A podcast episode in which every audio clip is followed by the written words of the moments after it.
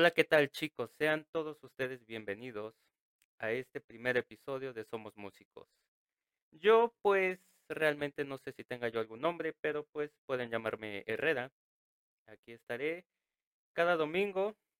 Vamos a subir un nuevo episodio y pues como nuestro nombre lo dice, somos músicos. Esto es simplemente una plática entre músicos, anécdotas, vivencias, una pequeña entrevista y pues el día de hoy tenemos el placer y el gusto de inaugurar este podcast con una gran invitada, una chica muy talentosa que ejecuta varios instrumentos y pues bueno, no, no vamos a hacernos de tanto papeleo ni tanto rollo. Con ustedes, Leslie Rodríguez. Hola, ¿qué tal? ¿Qué tal, chica? Buenas noches. ¿Cómo estás? Bien, todo bien, muchas gracias. No, gracias a ti por, eh, pues, por haber aceptado nuestra invitación, por eh, dedicarnos tu tiempo, eh, pues, por apoyarnos. Sí, no, no hay ningún problema, muchas gracias por llamarme. Bueno, eh, vamos a empezar con, con lo básico. Eh, sabemos que te llamas Leslie Rodríguez, pero pues cuéntanos un poco sobre ti. ¿Cuántos años tienes? Eh, ¿A qué te dedicas actualmente? Más allá de la música. Ok, pues mira, yo tengo 21 años, ya nada de cumplir los 22. Eh, yo actualmente soy estilista. Ok, y he sabido por de muy buenos comentarios de conocidos que pues eres gran estilista. Eh, pero cuéntanos, eh, ¿cómo fue tu inicio en la música? Eh, ¿Desde qué momento tú empezaste en la música? Pues de hecho, yo creo que desde que nací, porque mi papá desde siempre ha sido músico y pues por aquí nací yo y me empezaron a enseñar. Ok, ¿cuál fue tu primer instrumento que tú eh, tocaste? Pues eh, yo digo que empecé realmente cantando, pero así aprender como tal un instrumento fue el teclado. Ok, bueno, sí, eh, eh, existe una diferencia, ¿no? Pero, eh, bueno, tú empezaste cantando, pero ¿qué fue lo que te llamó la atención de cantar? Pues en general creo que fue ser parte de, porque pues, o sea, mi mamá cantaba, mi papá tocaba, yo dije, bueno, puedo ser parte de todo esto. Y creo que no tenía mal la voz, entonces, no sé, me pareció algo muy lindo hacerlo en familia. Sí, yo, yo creo que básicamente, eh, y es, es algún tema que trataremos en algún otro episodio, eh, ser músico eh, es una, es una bendición, es un, es un gran don, pero eh, yo creo que ser músico, tener familiares músicos y que además te apoyen, es, creo que es el paquete completo, que es en el caso, pues eh, a ti creo que es lo que te ha sucedido. Sí, en efecto, creo que es una superventaja que tenga papás músicos que sepan lo que es y pues en definitiva que te apoyen. Bueno, eh, ya sabemos que tu, tu papá es, es un gran saxofonista. Yo desde aquí a la distancia le envío un cordial saludo. Eh, lo conozco no desde hace mucho tiempo, pero sí por lo que he conocido es excelente saxofonista. Eh, tu mamá no tengo el placer de conocerla en persona, pero sí la he escuchado cantar, o al menos eso creo, eso me parece. Eh, pero ¿en qué momento eh, Leslie dice, sabes qué? Voy a estudiar música, o sea, quiero, quiero aprender más allá de, de simplemente lo básico. Y pues me llamaba mucho la atención el sonido del teclado. Bueno, y, o sea, también de otros instrumentos, pero creo que el teclado fue el que me llamó primero. Y vamos, al estar rodeado de todo este ambiente, es, algo contagioso. Entonces, sí estaba yo muy pequeña y dije, no, pues que necesito aprender eso. Ok, entonces, ¿te, te llama la atención el, el teclado? Eh, bueno, otros instrumentos, pero te jala más el teclado. Eh, y, ¿y qué es, qué es lo primero que, que tú sientes ya cuando empiezas a tocar? ¿Qué, cuáles son esas sensaciones que rodean tu mente, tu, tu ser, eh, una vez ya que tocas el teclado? Pues mira, ah, cuando comencé fue, fue, fue muchos sentimientos encontrados, porque se sentía muy lindo, ¿no? Ya poder empezar a, a leer como las notas, ya poder empezar a interpretarlas, pero al mismo tiempo al inicio siempre es muy tedioso, ¿no? Estar repitiendo lo mismo una y otra y otra vez. Y aún así no, no me frustré tanto, pero sí fueron muchos sentimientos encontrados. Eh, sí, sí, yo hace unos días eh, en la preparación, en la eh, logística de todo esto, platicaba yo con un amigo, eh, el cual, este, pues, esperemos que sí pueda estar en, en uno de estos episodios, me comentaba eso. Dice, muchísimas veces es tedioso todo es, ese inicio, porque muchas veces eh, te hacen practicar eh, un ejercicio 30 mil veces. Él, él es eh, percusionista y él me decía, un maestro me hacía practicar este ejercicio 100, 100, 100, 200, 300, 400 veces. Dice, hubo un semestre que todo un semestre yo lo practiqué. Y, yo le decía, bueno, ¿y qué, ¿qué pasó? ¿No te salía? Dice, no, sí me salías. Dice, simplemente mi maestro me decía, tienes que repetirlo, tienes que volver a hacerlo, tienes que... Dice, ya que lo dominaste, tienes que dominarlo, superdominarlo, etcétera, ¿no? Y pues dice, y al final de cuentas me di cuenta, me, me percaté que ese ejercicio me servía para tantísimas cosas. Y pues sí, yo creo que es tedioso. Muchas veces, eh, esa es una, tal vez, una de las razones por las que muchos músicos abandonan todo esto porque existe el tabú de que estudiar música es ir a una escuela, a, dependiendo tu instrumento, pero normalmente te dicen es ir a, si eres cantante o, o pianista o tecladista, te, te, dicen, no, pues es que es ir a practicar las canciones de los artistas que estén de moda, ¿no? De rock, eh, un poco de algún otro género. Bueno, eh, ya pasaste esta etapa. ¿Tú consideras que es, eh, pues es bueno saber leer música o crees que es algo, pues, eh, general, que pues no importa si lo haces o no? Mm, no, considero que es bastante bueno, es una super ventaja y te abre muchísimas puertas. Sí, eh, mucha gente pues eh, no ha tenido la opción de, de poder estudiar música, pero pues como consejo eh, se les recomienda que siempre, aunque sea lo básico, aprendan a estudiar música. Pero bueno, ¿a, a qué edad empiezas tú a, a, aprender a tocar el teclado? Eso fue como a los nueve años. Ok, nueve años.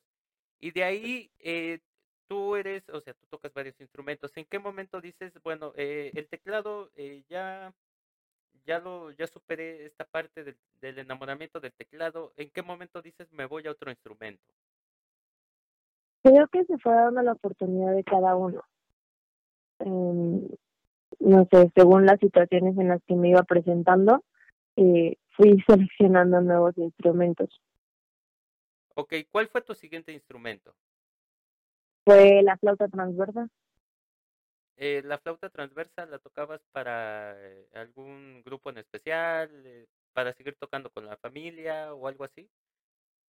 La tocaba en banda de música, bueno, ahí fue donde empecé, ahí donde empecé a aprender. Y ya la seguí tocando pues en familia, sobre todo con música tipo gospel. Ok, sí, la, música gospel, que es una música, eh, aunque para muchos es incomprendida, lo, yo lo poco que conozco es eh, excepcionalmente la música gospel, es, es algo que no todos pueden hacer, y, y yo creo que es increíble. ¿Y cuánto tiempo, eh, cuánto tiempo llevas tocando la flauta? Vaya, comencé a aprenderla aproximadamente como a los 12 o 13 años. Y pues Oh, desde entonces. desde ese entonces, vaya, sí, ya muchísimos años.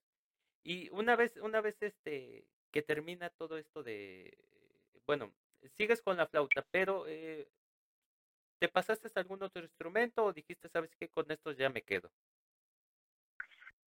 Pues mi plan de hecho no era aprender más instrumentos, pero como te digo, se van dando como las oportunidades o las situaciones. Entonces, alguna vez se necesitó, eh, justamente en el grupo donde, donde tocamos, que tocamos música gospel, que nos hacía falta bajista. Entonces fue así como de, ah, pues ¿por qué no? Ok. y ahí eh, vamos. Ajá, sí, sí, yo, yo creo que a todos nos ha tocado. En mi caso personal, por ejemplo, eh, yo empecé hace 300 mil años con, con el violín y actualmente termino tocando un instrumento que ni siquiera es de cuerdas, es metal, aliento, etcétera. Yo creo que a todos se nos va dando la oportunidad y yo creo que no es malo, yo creo que es, es- es- pues es bueno en cierta manera eh, eh, no solo quedarnos en un solo instrumento, no conocer la diversidad de la música eh, más allá de lo que de lo que está nuestro instrumento, porque muchas veces eh, alguna persona que nos esté oyendo de las que de las que estudian música o ya sean músicos que conocemos a alguien que se cierra. ¿Sabes qué? Es que yo soy, eh, yo toco tal instrumento y yo simplemente puedo tocar este instrumento y no puedo tocar otro porque si no, para mí eso es un, un delito, digámoslo así.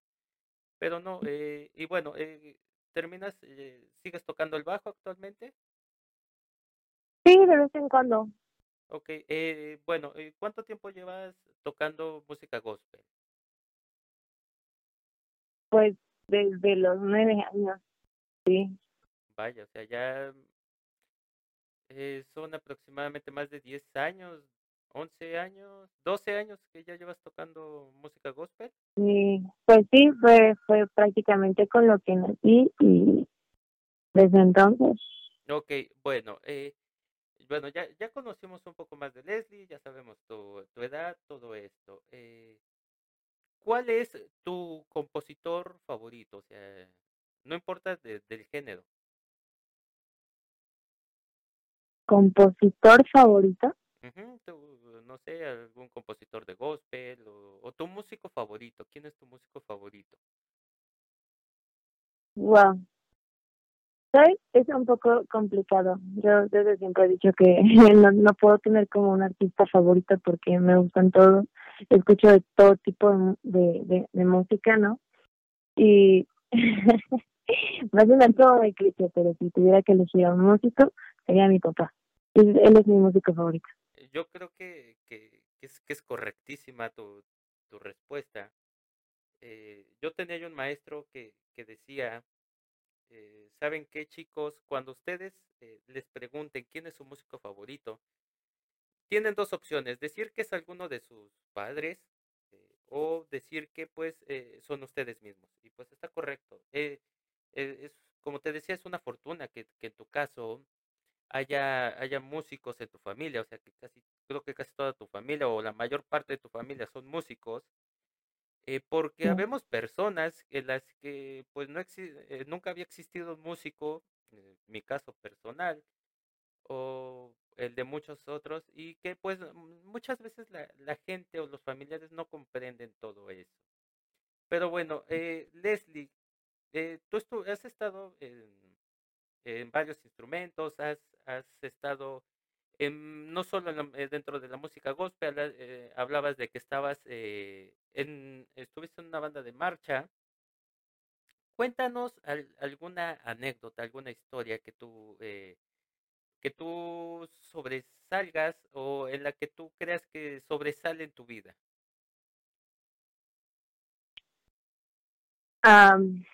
Alguna historia. Mm, tengo muchísimas anécdotas, así como con la banda de música, igual con tipo gospel, incluso, o sea, ahorita actualmente con el grupo este versátil. No, no sé si podría elegir alguna sobresaliente, pero no sé, por contar una, alguna vez en banda de música tendíamos mucho a aventar los instrumentos y luego se nos caían. Yo, yo creo que yo creo que eh, muchos amigos que, que este que pues les he compartido este este proyecto eh, que son de, de banda de marcha me, me van a entender todo eso y van a van a saber el esos segundos que se convertían en cámara lenta cuando veías que tu instrumento se caía. Sí, es, es de los de los peores momentos que podemos vivir como el músicos pánico. Sí, el, el pánico porque dices, bueno, ya se va a caer, que no se abolle mucho, que no se lastime. En el caso, yo creo que de la flauta es que las zapatillas no se vayan a, no sé, a salir, que no se vaya a, quedar mal. No, no, nunca he tocado flauta, pero supongo que esa es una de las cosas que se puede pensar. Sí, normalmente se, se abollaban, se abollaban bastante, quedaban dobladas. Y digo, estábamos chavitos, ¿no? Y la mayor, la mayoría no tenían instrumento propio, eran de la escuela, entonces no dolía tanto, pero aún así, yo por ejemplo, o sea, desde siempre, mi papá me ha educado mucho para respetar los instrumentos, sea cual sea, entonces ah, siempre, siempre causó un dolor muy fuerte en, en mi corazón. Sí, porque, porque aunque no lo crean, aunque mucha gente no lo crea, un instrumento se vuelve parte de uno. Eh, tuve un maestro que, que decía, es que tu instrumento se vuelve literalmente tu, tu pareja. O sea, tú, puedes tener mm, eh, un novio, novia, eh, esposa, esposo, eh, lo que tú quieras, un tinieblo, tiniebla, pero de ahí tu instrumento siempre va a ser, o sea, tú, tú literalmente cuando eliges un instrumento, tienes una pareja ahí y tu instrumento, si tú lo tratas bien, te va a, te va a responder con él hablaba como si tuviera vida. Entonces, sí, yo creo que en mi caso, eh, eh, cuando yo tuve que vender uno de mis instrumentos, me, me dolió muchísimo porque sentía que se perdió una parte de mí. Y es, es eso de que te, te, apegas demasiado a un instrumento, aunque tal vez no sea tuyo, pero no sé, como que compartes algunos momentos con él que dices, ah, hay que cuidarlo y hay que respetarlo. Sí, se vuelve una parte, una extensión de uno mismo. Sí, es, correcto, se vuelve una extensión de uno. Y bueno, eh, ¿cómo fue tu vida en, la marching? ¿Cómo, cómo, la pasaste? ¿Cómo, viviste toda esa etapa? Pues realmente estaba mucho ahí, mm, más que nada por el relajo. Entonces me la pasé, me la pasé haciendo eso, me la pasé echando muchísimo relajo, eh, tratando de hacer amigos, estaba yo como con varias secciones. Una bonita etapa.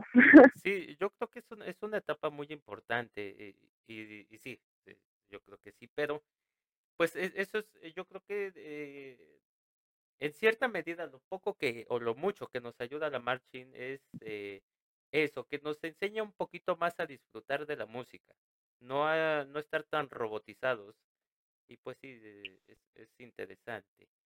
Bueno, eh, ¿algún consejo que tú, eh, que tú quisieras darle a, a, la gente que nos está oyendo? No sé si sean tres personas o tres mil, eh, pero algún consejo que tú, eh, te gustaría darle a, a, la gente que nos está oyendo sobre eh, pues la importancia de estudiar música y que si no, pues eh, si no se han decidido estudiar música, lo hagan, o si están por abandonar eh, la carrera de música, pues no lo hagan. Eh, ¿Qué podrías tú dar como consejo a la gente? Pues, sobre todo, aprender a tocar un instrumento no implica que te vas a dedicar al 100% a él, no implica que vas a vivir de ello sí te abre muchísimas puertas, ayuda muchísimo a la, a la motricidad, ayuda muchísimo eh, este, con la memoria, ejercitar lo que es la memoria, entonces tiene muchísimas ventajas. También, no sé, te da de qué hablar con otras personas, te ayuda a, a conocer bastante gente. Yo, por ejemplo, o sea, no me dedico a la música, pero sé tocar varios instrumentos y lo que les digo, o sea, te abre muchísimo las puertas y pues siempre puede ser un plan B. Sí. Eh. Además es algo muy bonito. Sí, es, es, es un arte muy, muy bella. Es, eh, recordemos que es parte de las bellas artes. Y pues, eh, como dices, es, es siempre, la música siempre es un lenguaje universal que te puede abrir muchísimos caminos, puedes llegar a conocer a, a muchísima gente del otro lado del mundo, literalmente. Y, sí, claro. Y a pesar de que no hables el mismo idioma, eh, no tal vez este por medio de la música se pueden llegar a comprender, porque pues tal vez tú sabes tocar algún, no sé, algún pasaje de gospel y él también se lo sabe y pueden tocarlo juntos y eso se vuelve una amistad. Sí, sí. aunque no con palabras, pero no con palabras eh, verbales, pero sí con musicales. Sí, claro. Pues bueno, chicos y chicas y gente que nos estuvo escuchando, ha sido para mí un gusto haber eh, pues estado con ustedes. Ah, quiero agradecerte mucho, Desli, eh, por tu tiempo. Muchísimas gracias eh, por ser la madrina de este podcast, de este primer episodio. Y pues no sé si tengas algo más que agregar. No, por mi, eh, por mi parte es todo. Igual, eh, muchas gracias por haberme invitado y pues muchas gracias por todos los que están aquí escuchando. Y pues eso ha sido todo por esta noche. Recuerden que cada domingo estaremos por aquí molestando y pues que estén muy bien y hasta luego. Aquí escuchando. Y pues eso ha sido todo por esta noche. Recuerden que cada domingo estaremos por aquí molestando y pues que estén muy bien y hasta luego.